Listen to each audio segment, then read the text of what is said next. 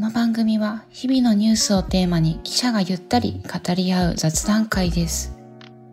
夜にグラスを傾けながら、朝のストレッチをしながら、あるいは溜まった家事を片付けながら、あなたの日常の BGM 代わりに使っていただけると嬉しいです。それではお聞きください。前回の続きからお届けします。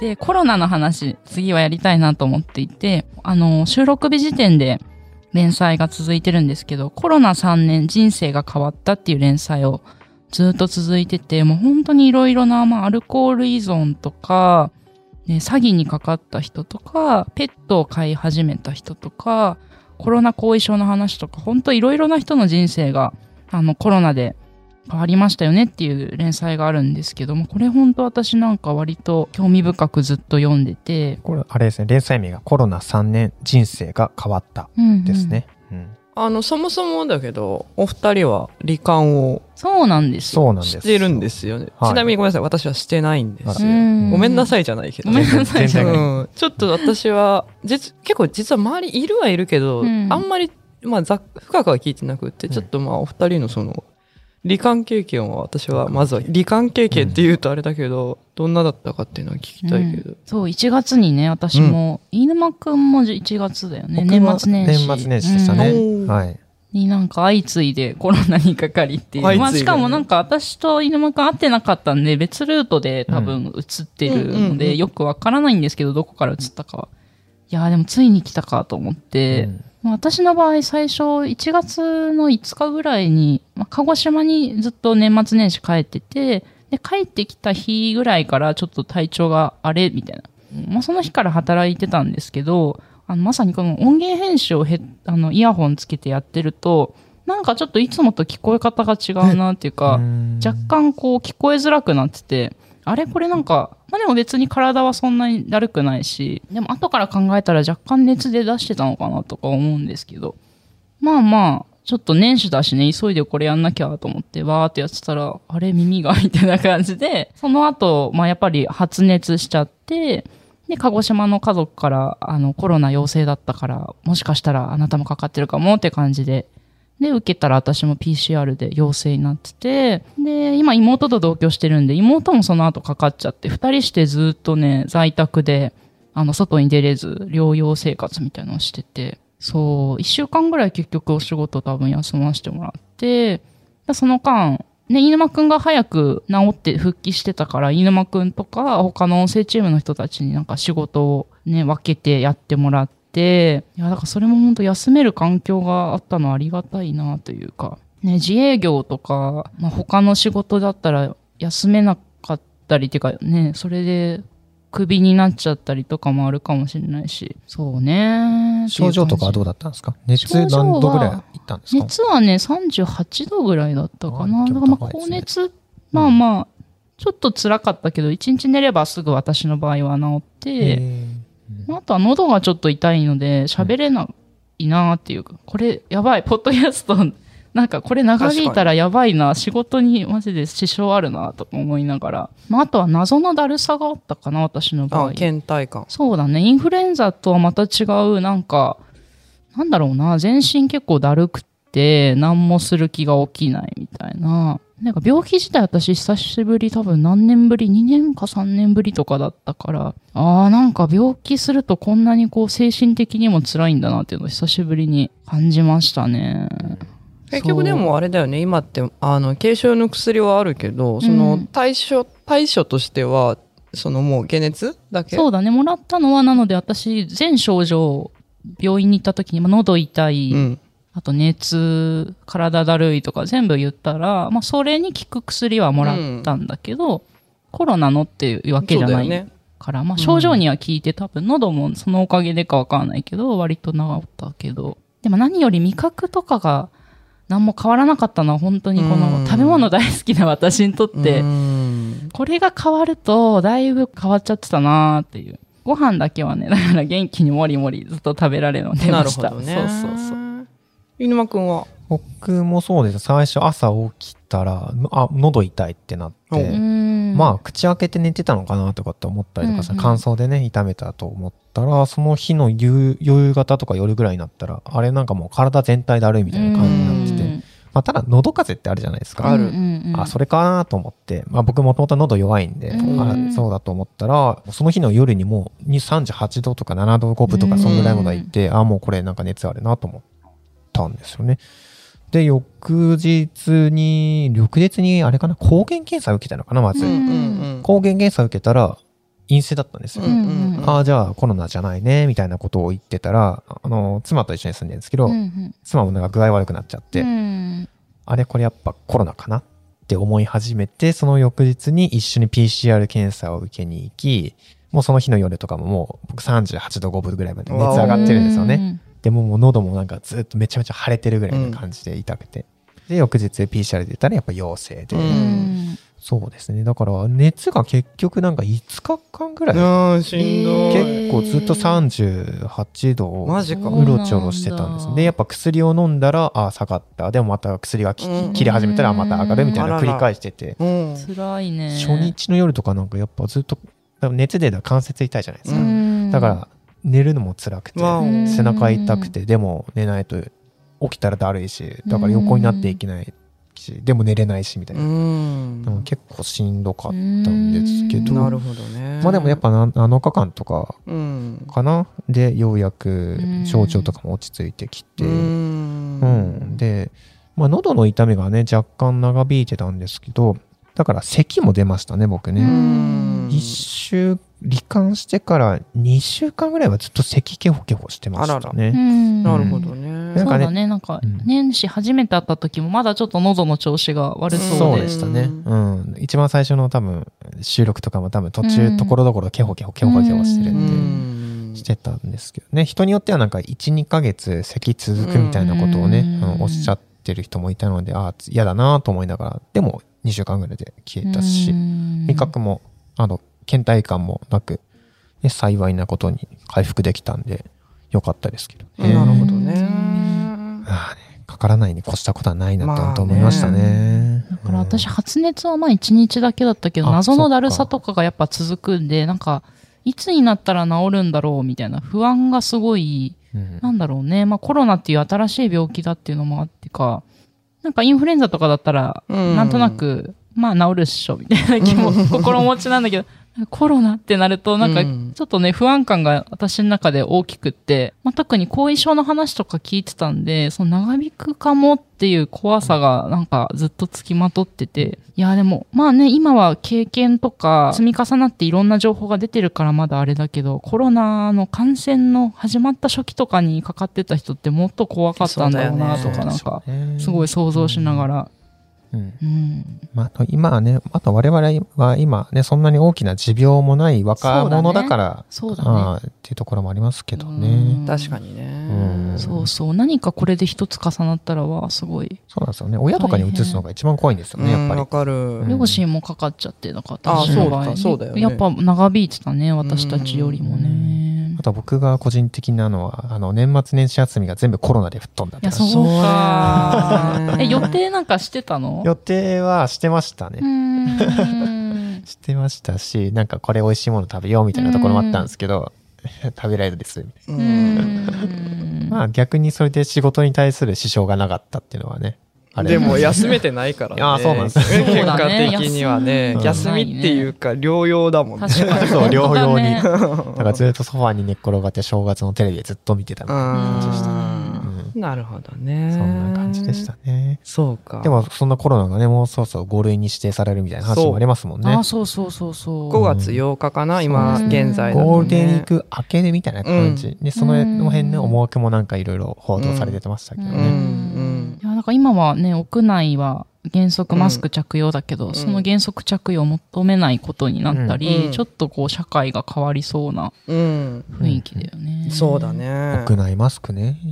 うんどうですかね。最近電車でもしてない方、ちらほら見始めましたけどね。うーん僕はまだしてますけどね。そうなんかこれ自由になったらマスクはどうしますかっていう秋田鍵盤におそらく載ったやつでデジタルにも載ってるんですけど秋田駅前で30人に聞いたおあの っていうのがまあ、しかもなんかこれ記事がえー秋田総局、朝日新聞の朝秋田総局と、あと秋田朝日放送が共同で聞いたっていうのがあって、あ、なんか今取材手法としてそういうのがあるんだと思って、でも確かに効率的でいいなと思いながらこの記事読んでたんですけど。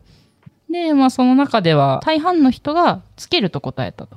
うん。で、まあ一度かかった人とかは、まあもうかかりたくないからっていうことでやっぱりマスクをつけますよとか、あとは高齢の親と同居してる人はまだまだ心配なのでっていうことだったり。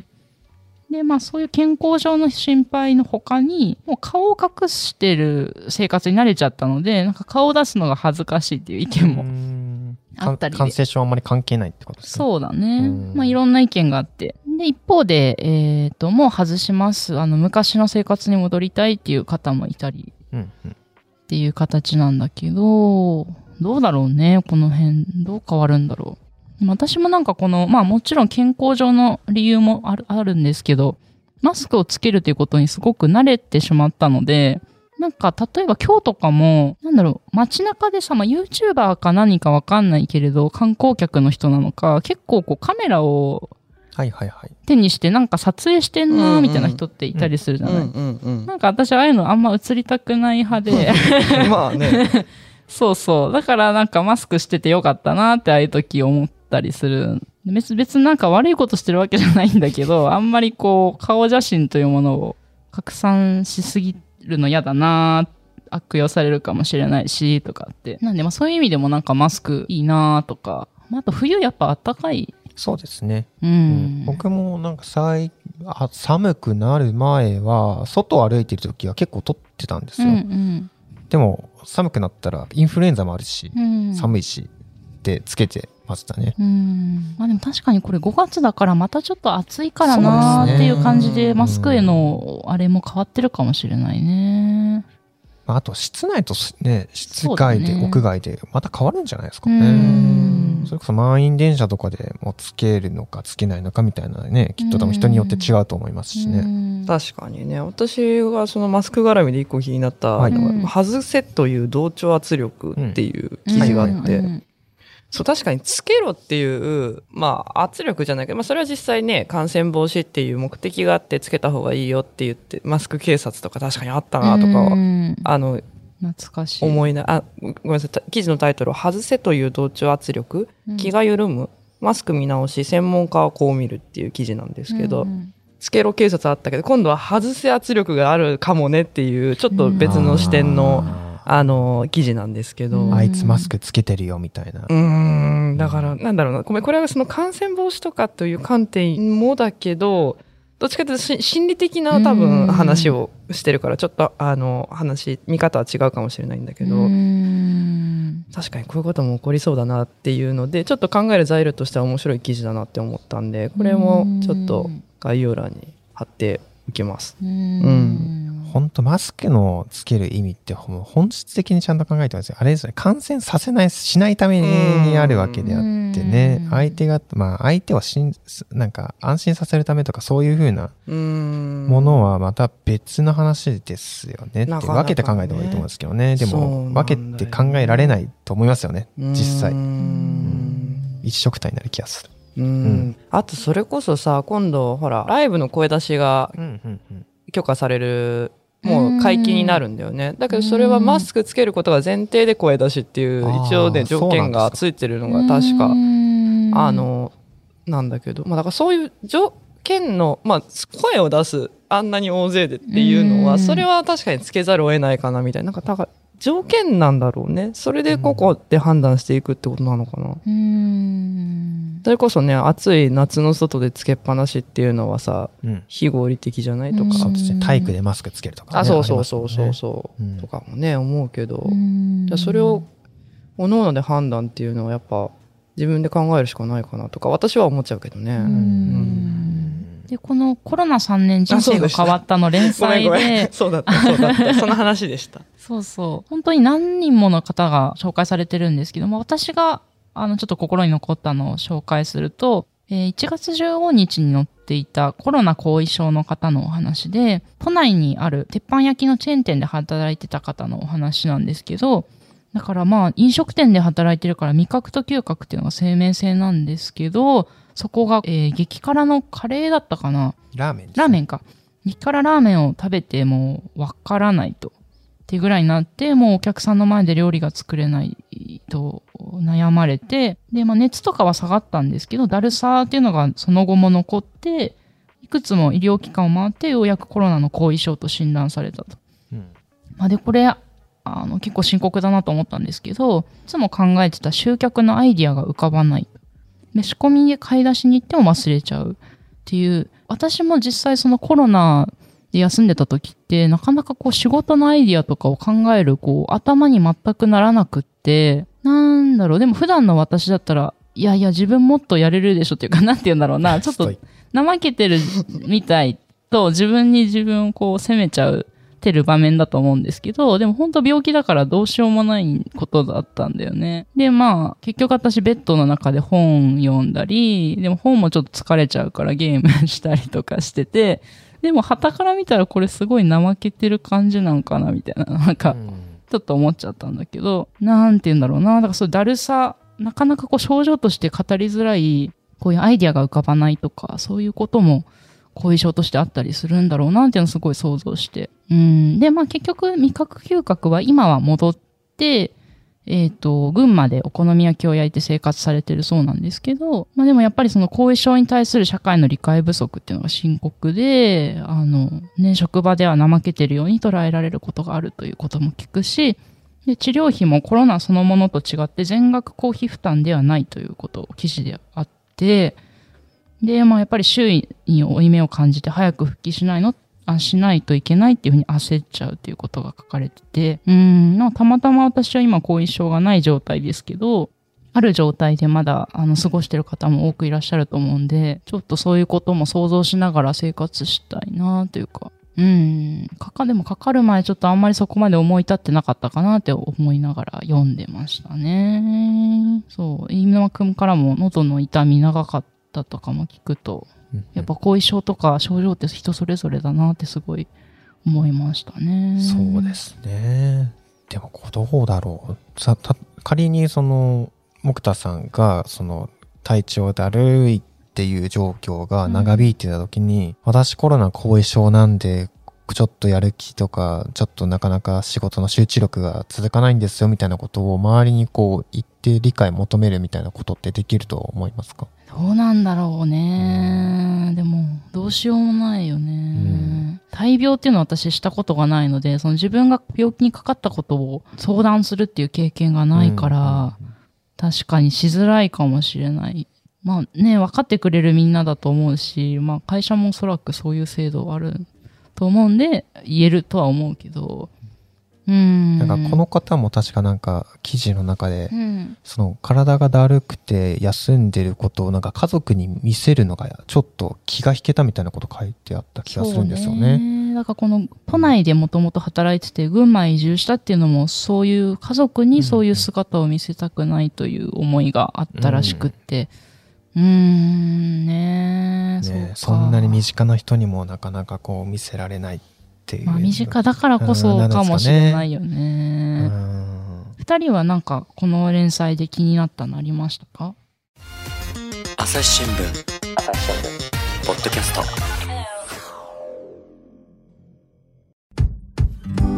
難しいニュースもポッドキャストで解説を聞くとちょっと理解できるかも。朝日新聞デジタルのコメントプラスって知ってる？テレビでおなじみのコメンテーターや記者が記事の背景やその先について投稿しているよ。もっと深く。もっとつながる。朝日新聞。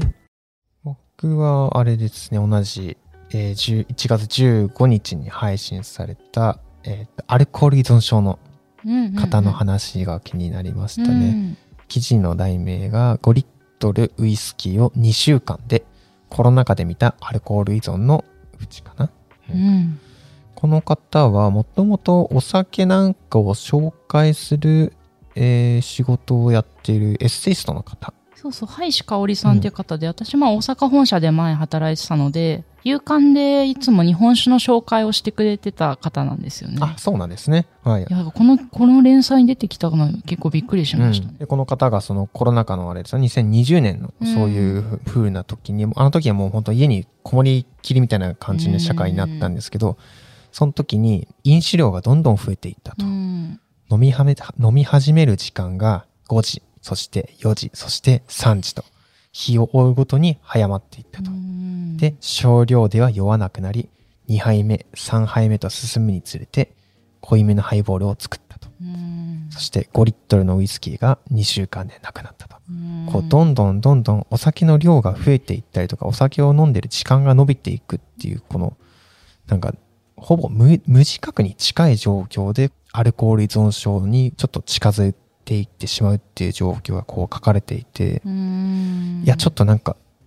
自分とか普通の人もあり得る話なんだなっていうのをこの記事読んで、なんかちょっとゾッとした気持ちがありましたね。確かに私ここ共感するのは、はいハイシさんは自他ともに認める主語うんたまに二日酔いをしても自分は決して酒に溺れはしない。そう信じていたって、これまさに私のことなんですけ主ど。語なんですね。そうそう、自他ともに認める。いやー、でもコロナで私の場合は確かに当時、はい。2020年当時は増えちゃってたんだよね。なんか在宅で一人暮らしだったし、いや、まさに気づかない間に飲む時間早まってたと思うわ。ああ、そうですか。日が傾いつもはく前から。7時ぐらいなのが6時とかさ、まあ、仕事がある程度終わりかけたらもう飲めちゃうわけで、そうですね。まあ、なんかまあ、場合によっては終わってないのにまだ飲んでた時もね、あったかもしれない。よ。飲んだ方がアイディアが浮かぶとか言ってさ、記事に煮詰まったら、そう、良くないよね。飯沼くん自身はどうなんだろう？お酒って普段、はい。どんぐらい飲むの、えー、あ結構延々と飲めるんですけど、うん。あんまり家でそんなに延々と飲まなくてです。飲んでも缶一本でうんもういいやって感じになっちゃうんですけど、うん。でもコロナの時はでも飲む機会増えてたのかな。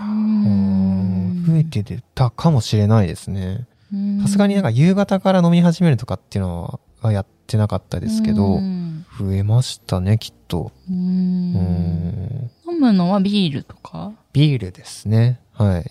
延々とビールですかね、うんうん、一緒だ。一緒かうん 一緒一。緒うんうんうん。なるちゃんとかは？そうだね。私も、あの、そうだね。コロナ禍、あの、在宅で増えたし、そう、その頃に、あの、定期、定期便で買うようになったんだよね。定期便で買うあの、段ボールのお箱箱買いをするようになり。2ヶ月3ヶ月にそうそうそうそうそううそうそうそうなり定期便のきき期間っていうかルーティンはえっとねどんぐらいのあれだった、に、えっと、350×24 本を2箱を1ヶ月だから多分ね だからそう考えるとめちゃめちゃ飲んでんだ結構飲んでますね。飲んでるよ2ね箱を1ヶ月。だって48本ってことですよね1ヶ月えじゃあ1週間そう。12本？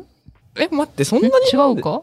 そうですよね。えでもそうだよね計算上。そうですね。1週間に12本。だから1日2本ぐらい。いうん。1から2本かっていう計算にはなる。そうだね、うん、まあそうでもそう、うん。それをだから始めちゃったのはコロナの時だから、うん。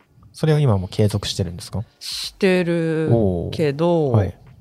毎日飲むというよりは休みの日にバッて飲むうんように変わったかな、うん。休館日はもうてかもうそのやっぱそう翌日に残る酒が増えたというか、うん、カレーかな。そ その24本をかける2の2パックのお酒は、うん。うん。やっぱ今でもいいやっぱ1ヶ月で消えてくるんですか？そう消えてる。ああじゃあ飲む量変わっててないんですね。そうだね。うん。頻度は変わったけど、はい。量は変わってないのかな、そういうことですね。うんうん。うん。まあいずれにせよそのきっかけは同じで、うん。あの在あのこの記事の方と同じでそう在宅でまあ本当飲み始める時間は早くなったしかつそのやっぱ楽家だと、うん。そのもう全部お風呂とかも済ましちゃってあと寝るだけっていう状況で飲めるから増えたんだろうな、なんか今思い返せば。ううん。ん今のそのな自分の飲む量に対するなんかこうやばいとか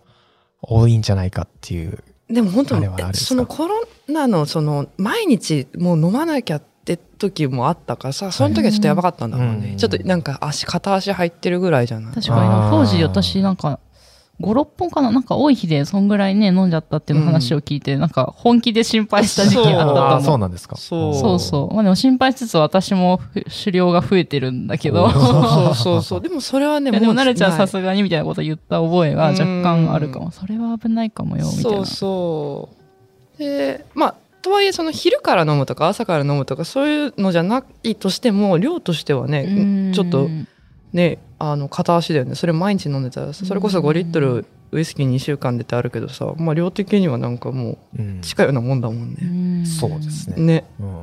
まあだから今はねそんな本当毎日飲まないし、うん1日後はもう飲まないかな。もう今日は飲むぞって日だけだね。うん。飲むぞって日にどんぐらい飲むんだろう。って気がする。なんかその次の日休みとかさあのちょっと一山越えたとかさ、はい。友達ととかさ、はい。そういう時はうん。バッていくけど、うん。それはもうそんな月に12回とかじゃん？でもその飲む量が増えてるってなかなか自分で客観的に気づけないんでしょうね。今自分で喋っててあそうだって思ったんだもんう今今更だけど そうだよね。そんう、この記事ちょっと、えねうんみんなにあり得る話なんだなと思って。ねそうそうだから。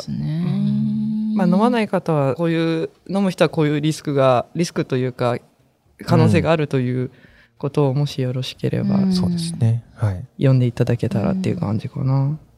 で私もう一つ、はい。えーうん。コロナで減収、頼ったインスタ副業っていうのがあって、練習ね。あ収入が減っちゃって、うん。コロナでね。で、インスタ副業っていうのを頼りましたという記事があって、いや、私もまさに何日か前に、あの、結構怪しいアカウントにフォローされたばっかりで、こういう落とし穴ってすごい身近にあんだろうなって思った矢先だったので、インスタで？えっとね、それはツイッターでなんですけど、えっ、と、今なら LINE 登録で10万円配布中ハートっていう。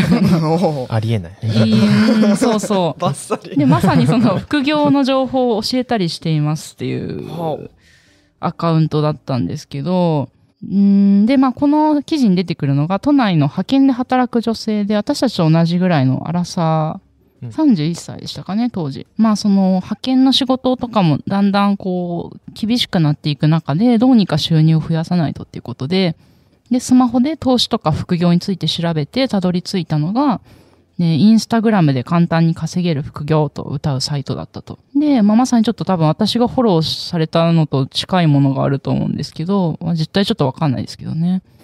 なんかそのインスタでフォロー、フォロワーを増やしてライブ配信アプリを使った商品を売ると。で、その初期投資のために、あの、いくら払い込みなさいみたいなのがやっぱり必要で、それのために借金をして、その収入はないのにその借金の返済が迫ってしまうという、あの、そういう話なんですけど、どうやらおかしいということに後々気づいて、でもちょっと離れて暮らす友達とか親にはなかなか相談できなくて、弁護士事務所に行き着いて、まあそしたらやっぱりこういう副業詐欺っていうのが今実は多いんですよっていうことを教えてもらってっていう話だったんですけど、なんかね、こうお金配る系の話って結構ツイッター見てたらあったりするんで、私も状況違ったら若干こう、まあすぐ、はって入ってた可能性あるなと思いながら、落とし穴すごい近くにあるんだって思って。それこそあの書いてあるけどそのちょっと生活に苦しくって、その正常な判断ができてなかったみたいな、そのね反省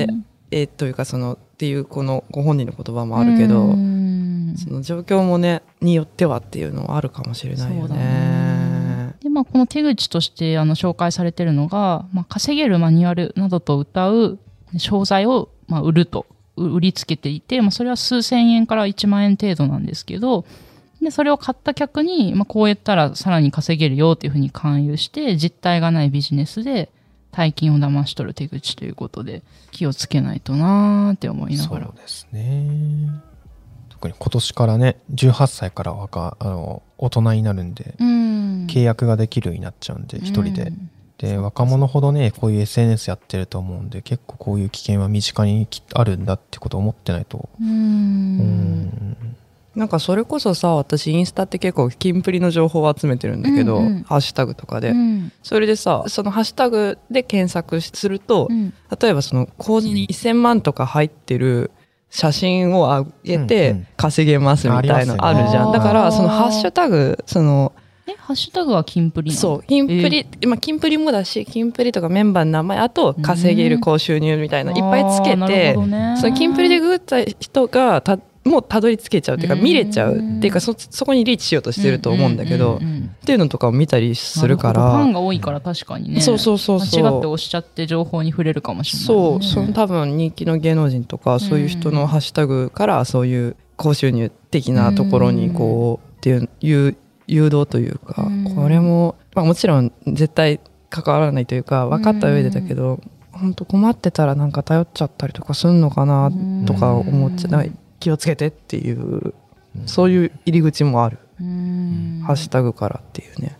大阪にいた頃結構私カフェで仕事すること多かったんだけど、仕事してると必ず、まあ、チェーン店のカフェとかだと、なんか一組ぐらいそういう怪しい商材を私もあった商材とか、まあ、同じだよね。やっぱなんかフォロワーを増やして、あの、増やせばこういう風に儲かるからっていうことを、若い男性と見られる人がすごい、まあ、それこそ多分10代、20代ぐらいの女の子だと思うんだけど、になんか売りつけてるのをすごい横で聞いてて、やめた方がいいと思うよって 思うけど、なんかね、そこで何もできなかった自分もあるんだけど、なんかそういうの何件か見かけたことがうん。当時あって、うわあなんか流行ってんだなぁみたいに思ってしまったなぁまあでもこの間何だったかななんか別の話で銀行で ATM で横になったおじいちゃんを記者の人が朝日新聞の記者だったかな振り込め詐欺みたいなのに合いそうだったから声をかけてストップさせてましたっていう話を見て本当はちょっと介入した方が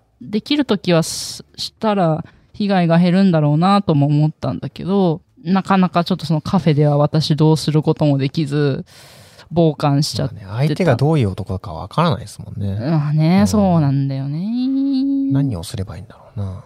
110番すればいいのかああ、な。確かに。まあでもそれこそね、今、あの、まあ2月頭ですけど、はい。その強盗でね、闇サイトで、を通じて集まった人たちが、まあ強盗事件を起こしたっていうのを今、やってますけど、連連日今やってるとこですけど、まあそれも SNS で日当100万円っていう投稿を見かけてっていうのが、まあ、ベースではあるん、ベースというかうん、なんだけど、うん。